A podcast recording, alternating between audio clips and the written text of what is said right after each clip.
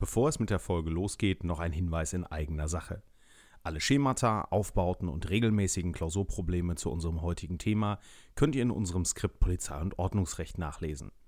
Das ist aufgrund der übersichtlichen Normenleisten mit Landeswappen in allen Bundesländern verwendbar. Schaut gern mal rein. Einen Link zur Leseprobe findet ihr in den Show Notes.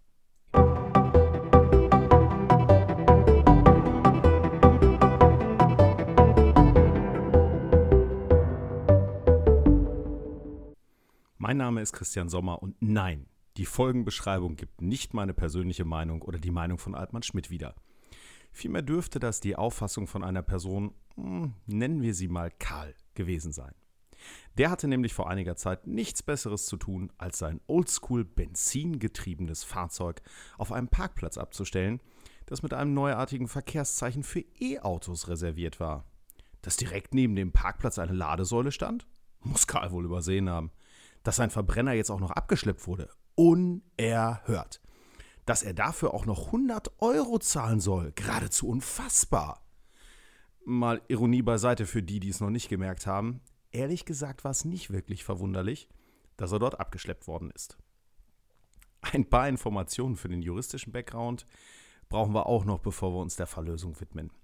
Die fiktive Stadt S, in der sich das Ganze zugetragen hat, hat Karl jetzt also einen Gebührenbescheid in Höhe von 100 Euro für die durchgeführte Abschleppmaßnahme geschickt, gegen die Karl natürlich geklagt hat. Dabei macht er ganz spitzfindig darauf aufmerksam, dass er wegen der konkreten Schilderkombination dort sehr wohl hätte parken dürfen. Es waren an Ort und Stelle nämlich insgesamt drei Schilder kombiniert. Oben das uns allen bekannte weiße P auf blauem Grund für den Parkplatz. Darunter das noch recht neue Schild mit einem Auto, an dem ein Stromkabel hängt. Darunter wiederum ein weißes Schild mit dem Aufdruck mit Parkschein. Jetzt sagt Karl, da dürfen entweder Elektroautos oder Autos mit Parkschein parken. Und einen solchen habe ich doch gehabt. Und die Ladesäule, er muss sie also doch wohl gesehen haben. Die sei ja gar nicht blockiert gewesen, sondern hätte vom Parkplatz daneben genutzt werden können. Hm, ist klar. Genau über diesen Fall hatte das Oberverwaltungsgericht NRW vor kurzem zu entscheiden. Wer einen Blick auf das Schild werfen oder Sachverhalt und Lösung nochmal ausführlich nachlesen will, findet beides in unserer RÜ Jahrgang 2023 ab Seite 452. Tja, jetzt denkt der eine oder die andere von euch sicherlich, Abschleppfall. Muss das denn sein? Unübersichtlich, Struktur habe ich noch nie verstanden, kommt in meinem Examen einfach nicht dran. So.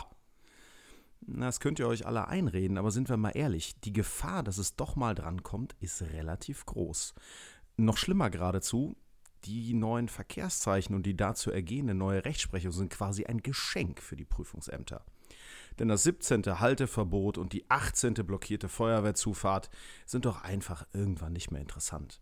Aber Parken vor einer Ladesäule mit einem Verbrenner, das ist neu, das ist interessant, das macht Lust auf mehr. Rechnet also damit, dass das JPA das Ganze ebenso wie mich, das hat man vielleicht schon gemerkt, doch wieder begeistert und damit dazu bringt, das doch mal wieder zu einer Examensklausur zu machen.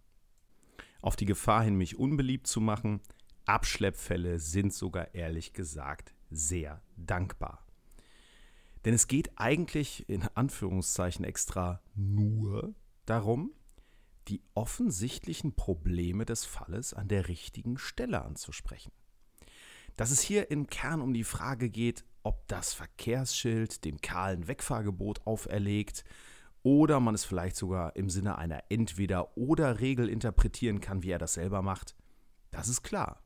Nur, wo prüft man das eigentlich? Das ist die eigentliche Frage, die euch als Prüflinge quasi packt und die ihr auf eine vernünftige Art und Weise beantworten müsst. Dem Ganzen nähert man sich am besten, indem man sich überhaupt nochmal klar macht, wie man so einen Abschleppfall überhaupt aufbaut. Dazu erstmal ein ganz persönlicher Tipp von mir für die Lösung von Abschleppfällen. Verinnerlicht den Aufbau und denkt in Schubladen. Was man im normalen Leben nicht darf, nämlich Schubladen denken, ist hier geradezu essentiell. Ihr müsst die verschiedenen Ebenen, also Schubladen, für die Lösung auseinanderhalten und damit die Lösung systematisieren. Die Schubladen haben außen immer die identische Beschriftung. Schublade 1, sofern die betroffene Person bereits Gebühren gezahlt hat, Anspruch auf Rückzahlung des Geleisteten. Öffentlich-rechtlicher Erstattungsanspruch, häufig in den Gebührengesetzen speziell normiert. Sie eint die identischen Voraussetzungen. Etwas erlangt, durch Leistung oder in sonstiger Weise, ohne Rechtsgrund. Ohne Rechtsgrund heißt, wenn die Gebühren nicht hätten vereinnahmt werden dürfen. Das führt uns zu Schublade 2, dem Kostenbescheid bzw. Kostenanspruch. Denn die Gebühren hätten nicht vereinnahmt werden dürfen, wenn der Kostenbescheid rechtswidrig war. Genau das ist der Prüfungsinhalt von Schublade 2.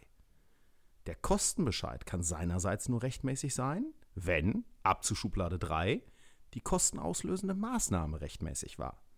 Die Rechtswidrigkeit einer Maßnahme infiziert damit quasi den darauf aufbauenden Kostenbescheid. Und wenn die kostenauslösende Maßnahme eine Vollstreckungsmaßnahme ist, kann man sogar noch zu Schublade 4 kommen. Im Rahmen des Sofortvollzugs kommt es nämlich darauf an, ob die Vollstreckungsbehörde im Rahmen ihrer Befugnisse gehandelt hat. Das ist wiederum nur der Fall, wenn ein hypothetischer, also gedachter Grund VA rechtmäßig ist. Warum erzähle ich euch das mit den Schubladen? Ganz einfach. Stellt euch vor, die Schubladen stecken in einer Kommode, ihr steht davor. Wenn ihr Schublade 1 ganz oben öffnet, könnt ihr den Inhalt der Schubladen darunter nicht sehen und euch somit auch keine Gedanken darüber machen, was in der jeweiligen Schublade überhaupt drin ist. Klausurbearbeitungen im Bereich der Kosten- oder Abschleppfälle scheitern immer wieder daran, dass die Prüflinge die einzelnen Prüfungsebenen, also den Schubladeninhalt, miteinander vermischen und die Prüfungsschemata so mit ineinander bauen oder ineinander fließen lassen. Mit diesem Schubladenbild kann man sich genau das erleichtern und sich geradezu zwingen, in den einzelnen Ebenen zu denken. Mir hat das seinerzeit extrem dabei geholfen, mich auf die einzelnen Prüfungsschubladen zu konzentrieren. Vielleicht hilft es euch ja auch. Wenn ihr euch jetzt fragt, und wie soll ich das in einer Klausur umsetzen? Ich habe ja schließlich keine Kommode und keine Schubladen dabei. Na, dazu erstmal. Das ist natürlich ein gedankliches Konstrukt, quasi ein Hilfsmittel. Aber tatsächlich kann man das Hilfsmittel aufs Papier übersetzen. Ihr legt das Skizzenpapier einfach quer und teilt es in Spalten ein. Für jede Schublade eine Spalte. Dann könnt ihr an den entscheidenden Stellen einfach in die nächste Schublade, also Spalte, wechseln. Mal runtergeredet, wie sich das dann annimmt. Anspruchsgrundlage, beziehungsweise Schublade 1, damit sollte ich noch anfangen. Anspruchsgrundlage Erstattungsanspruch, formelle Anspruchsvoraussetzungen, materielle Anspruchsvoraussetzungen, darunter, wie vorhin gehört, etwas erlangt durch Leistung oder in sonstiger Weise ohne Rechtsgrund. Wechsel in Schublade 2. Ermächtigungsgrundlage für den Kostenbescheid, formelle Rechtmäßigkeit, materielle Rechtmäßigkeit, darunter Rechtmäßigkeit der kostenauslösenden Maßnahme. Wechsel in Schublade 3. Ermächtigungsgrundlage, formelle Rechtmäßigkeit, materielle Rechtmäßigkeit, darunter im Sofortvollzug gegenwärtige Gefahr, Notwendigkeit des Sofortvollzugs, Handeln im Rahmen der Befugnisse, Wechsel in Schublade 4, Grund VA mit Ermächtigungsgrundlage, formeller und materieller Rechtmäßigkeit. So viel zur Wiederholung von Kostenbescheid und Prüfungsaufbau. Jetzt aber zum Fall. Studiert ihr in Bayern, Hamburg oder Thüringen? Dann ist das Abschleppen für euch eine Sicherstellung. Eine Gefahr für die öffentliche Sicherheit liegt dann vor, wenn unter anderem die Rechtsordnung verletzt wurde. Da könnte man dann jetzt auf das Schild eingehen. Für alle von euch in den übrigen Bundesländern ist das Abschleppen eine Ersatzvornahme, also die Vollstreckung eines Grund-VA. Darauf wollen wir uns mal konzentrieren. Denn die landesrechtlichen Vollstreckungsvorschriften verlangen für das sogenannte gestreckte Verfahren einen vollstreckbaren Verwaltungsakt auf Handlung, Duldung oder Unterlassung. Jetzt können wir kurz zusammen überlegen, gibt es im Fall einen Verwaltungsakt, der unserem Karl beim Abstellen des Fahrzeugs oder jedenfalls kurz danach die Aufforderung gegeben hat, seinen Verbrenner woanders abzustellen? Genau, das Verkehrszeichen. Jetzt geht es also quasi um die Wurst. Nochmal vorab eine kurze Zusammenfassung zu den Verkehrszeichen. Rechtstechnisch ist das grundsätzlich eine Benutzungsregeln der Allgemeinverfügung, da es sich ja an alle Verkehrsteilnehmenden richtet, die die Straße bzw. bei uns den Parkplatz benutzen. Und Allgemeinverfügungen sind nun mal Verwaltungsakte. Wer es von euch vergessen hat, Verkehrszeichen sind wie Polizeibeamte, die den Verkehr regeln. Also sind Verkehrszeichen nach 80 Absatz 2 Satz 1 Nummer 2 VWGO analog sofort vollziehbar. Nicht, dass einer von euch noch auf die Idee kommt, das Falschparken mit einem Widerspruch oder einer Klage zu legitimieren. Das lassen wir mal lieber. Aber nochmal zurück zum Verkehrsschild. Ist denn die Kombination aus Schildern wirklich eine Allgemeinverfügung mit dem Inhalt, dass Karl dort nicht parken darf, sondern wegfahren muss? Der Parkplatz neben der Ladesäule ist ja nur durch ein weißes P auf blauem Grund markiert. Ein Halte- oder Parkverbotszeichen fand sich dort nicht. Tja, das weiße P auf blauem Grund ist eigentlich gar kein Verbotsschild, sondern ein Richtzeichen. Es gibt nur einen Hinweis darauf, dass sich dort ein Parkplatz befindet. Oha, ein Verwaltungsakt ist ein Hinweis, also auch ein Richtzeichen? Wohl eher nicht. Aber stopp! In Karls Fall war das Richtzeichen Parkplatz mit zwei Zusatzzeichen, einem abgebildeten Elektroauto und dem Zusatz mit Parkschein, versehen. Genau diese zwei Zusatzzeichen machen es jetzt aus. Der Zusatz Elektrofahrzeug gibt eine Bevorrechtigung für Elektrofahrzeuge wieder. Die sollen da also in erster Linie halten können, um die Ladesäule nutzen zu können. Das OVG NRW geht jetzt sogar noch einen Schritt weiter. Durch das Zusatzzeichen wird die Parkberechtigung auf Elektrofahrzeuge eingeschränkt. Daraus folgt nach dem Gericht, konkludent, die Pflicht aller Fahrzeugführenden von Verbrennern, ihre Fahrzeuge unverzüglich von diesem Parkplatz zu entfernen. So sieht's aus. Die Schilderkombination macht also aus dem Richtzeichen ein Gebot und damit einen Verwaltungsakt. Auch mit Karls Einwand einer Entweder-Oder-Regelung, also entweder Elektrofahrzeuge oder Verbrenner, setzt sich das OVG notgedrungen auseinander. Und zwar im Rahmen der Nichtigkeit des Verkehrsschild VA.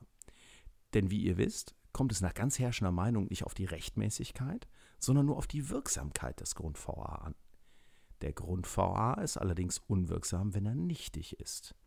Jetzt sagt das OVG unter Hinweis auf 44 Absatz 1 VWVFG, nichtig ist der Verwaltungsakt nur, wenn er an einem besonders schwerwiegenden Fehler leidet und dies bei verständiger Würdigung aller Umstände offenkundig ist. Das will das OVG bei Verkehrsschildern aber nur annehmen, wenn diese so erheblich von den Vorgaben der Straßenverkehrsordnung abweichen, dass sie aus Sicht der Verkehrsteilnehmenden von vornherein als unsinnige und widersprüchliche Regelung erscheinen. Die hier vorgefundene Schilderkombination reicht dem Gericht dafür, Überraschung, natürlich nicht. Die sagen zum einen, dass sich jedes Zusatzschild auf das jeweils unmittelbar über ihm angebrachte Verkehrszeichen bezieht. Darüber können dann die Straßenverkehrsbehörden auch quasi eine Kettenregelung treffen, wie wir sie hier vorgefunden haben. Und dann ist auch für jedermann ersichtlich und klar, dass es keine Entweder-Oder-Regelung ist. Lieber Karl, nice try. Hat aber natürlich überhaupt nichts gebracht, sondern die Parkplätze, die sich dort finden, sind eben für Elektrofahrzeuge reserviert, die trotzdem noch einen Parkschein ziehen müssen. Abschließend weist das OVG unseren lieben Karl noch darauf hin, dass er über den bloßen Parkverstoß hinaus eine Verkehrsbehinderung verursacht hat, er sich also auch nicht auf eine Unangemessenheit des Abschleppvorgangs berufen kann. Denn, noch so ein Spezialfaktor dieses Falles, das Elektromobilitätsgesetz normiert Bevorrechtigungen für Elektrofahrzeuge, wie beispielsweise spezielle Parkplätze neben Ladesäulen. Und wer eine solche wie unser Karl blockiert, verursacht eine Verkehrsbehinderung, die durch Abschleppen beseitigt gehört.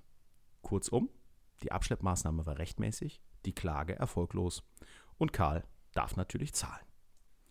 Unter welchem Prüfungspunkt sich die Verkehrsschildproblematik auflöst, ist, ich habe es ja schon angedeutet, mitunter von Bundesland zu Bundesland etwas unterschiedlich. Diese Unterschiede haben wir in der Bearbeitung der Entscheidungen in der RÜ 2023 ab Seite 452 für euch hervorgehoben und auch auf alle relevanten landesrechtlichen Vorschriften hingewiesen. Ich hoffe, ich konnte die Angst vor den Abschleppfällen etwas verkleinern und versuche das gerne in den nächsten Folgen mit weiteren Themen. Wenn ihr die nächste Folge nicht verpassen wollt, abonniert gerne unseren Podcasts. Wenn ihr Feedback oder Themenwünsche für die nächsten Folgen habt, dann schreibt mir gern an juraflüsterer mit ue at altmann-schmidt.de. Bis zum nächsten Mal. Die Juraflüsterer, der Jura-Podcast von Altmann Schmidt.